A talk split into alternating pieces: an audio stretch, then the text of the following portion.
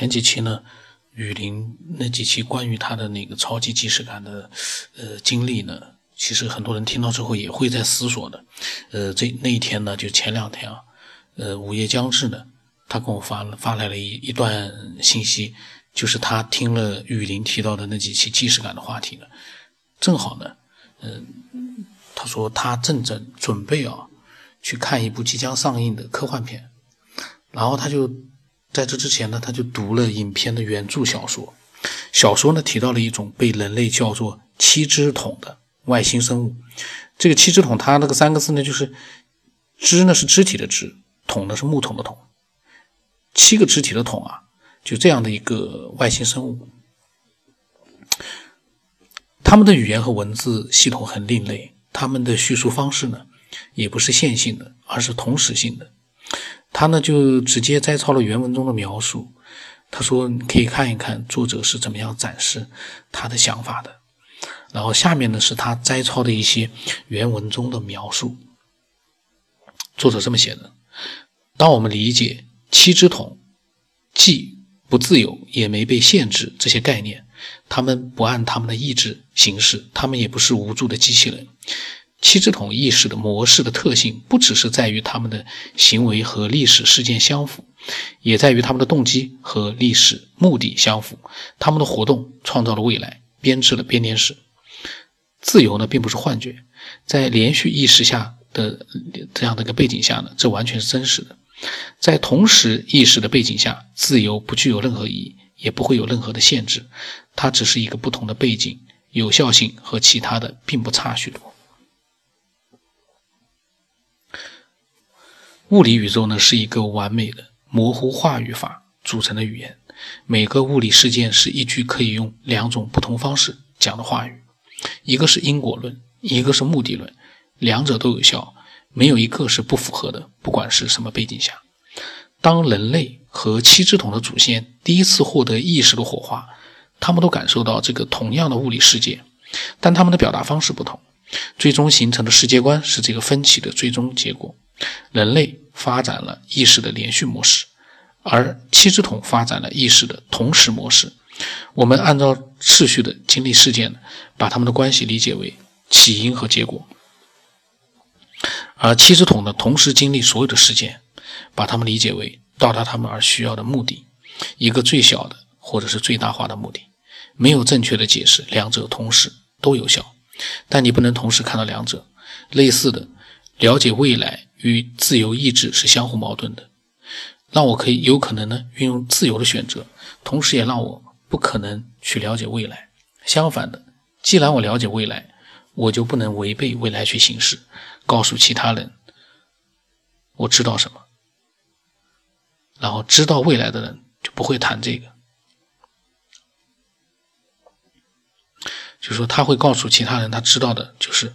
知道未来的人不会去谈这个。然后他呢，从原著小说当中，就是《午夜将至》啊，他感受到的一点就是，线性的因果论和非线性的目的论是宇宙中两种不同的认知方式而已，而且恰好人类接受了线性的因果论这一结果，同时呢，丢失了非线性的目的论认知，在不知道结果的前提下呢，可以用自由意志选择路径，而当知道了结果呢，路径就变成了唯一的，不能进行选择。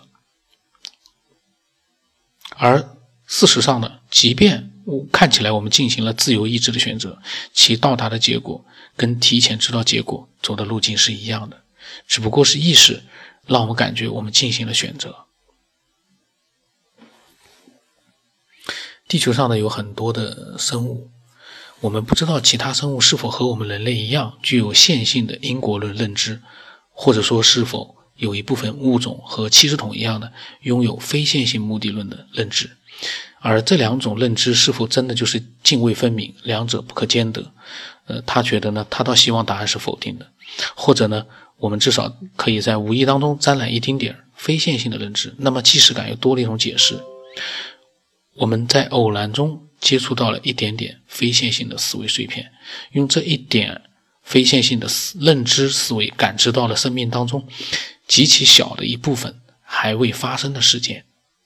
他说不知道你有没有看过这个短篇小说，名字是《你一生的故事》，是特德·江写的。他这里提到的内容只不过是为了和即视感进行可能性的关联。那小说当中还有其他的一些对于语言系统的描述，写的也很有意思。至于到底是语言结构决定了思维认知不同，还是思维认知决定了语言结构不同，现在也没有一个准确的定论。呃，这是午夜将至呢。他根据听到了雨林的即视感之后呢，他联想到了他看到的一篇小说里面的内容。嗯，他就多了一个解释，就是我们在偶然当中接触到了一点点的非线性思维碎片，用这一点点的非线性的认知思维，感知到了生命当中极其小的一部分还没发生的事情。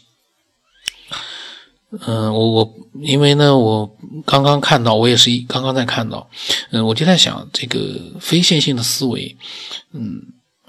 对我们人类来说，可能都很难去呃正确的去理解到或者感知到，那是不是因为这样的一个思维的这样的一个认知的这个方式不同，呃，造成了雨林这样的一个预知未来呢？因为他是。知道了要发生的事情了，就像他说的，他已经知道了最终要发生的那些事情，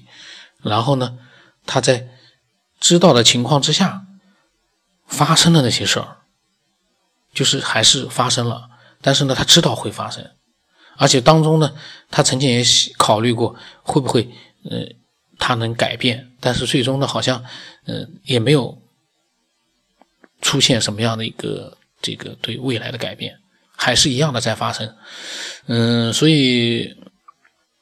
他所说的这种，呃，知道结果，然后呢，嗯，就不需要去选择路径，嗯，这些内容对我来说可以说是。我对这些他午夜将至发来这些内容呢，我真的是，呃，认知很很弱。如果说你呃听到了这些内容里面有你很有感触的，或者给你启发了，或者你有不同的一些想法的，呃，你都可以把它发过来。我觉得很多人的理解聚集在一起，会让更多的人，呃，认识到一些东西，因为。比如说我我并不是很很明白，但是一定会有人明白的。他的解释，或者是更多的人的一些不同的角度的解释，会让我这种不明白的人呢，一下子就明白了。这也挺好的。嗯，如果你真的有的话呢，你可以把它发给我。我的微信号码是 b 二 y 什么八不让什么八。呃，我的微信名字呢是九天以后。我在想，你加了我之后呢，你都可以直接讲你的想法了，不需要来问我，你是不是那个谁谁谁，你是不是那个什么什么什么，就可以直接进入主题了。呃，寒暄对我来说呢，都不需要的，没事，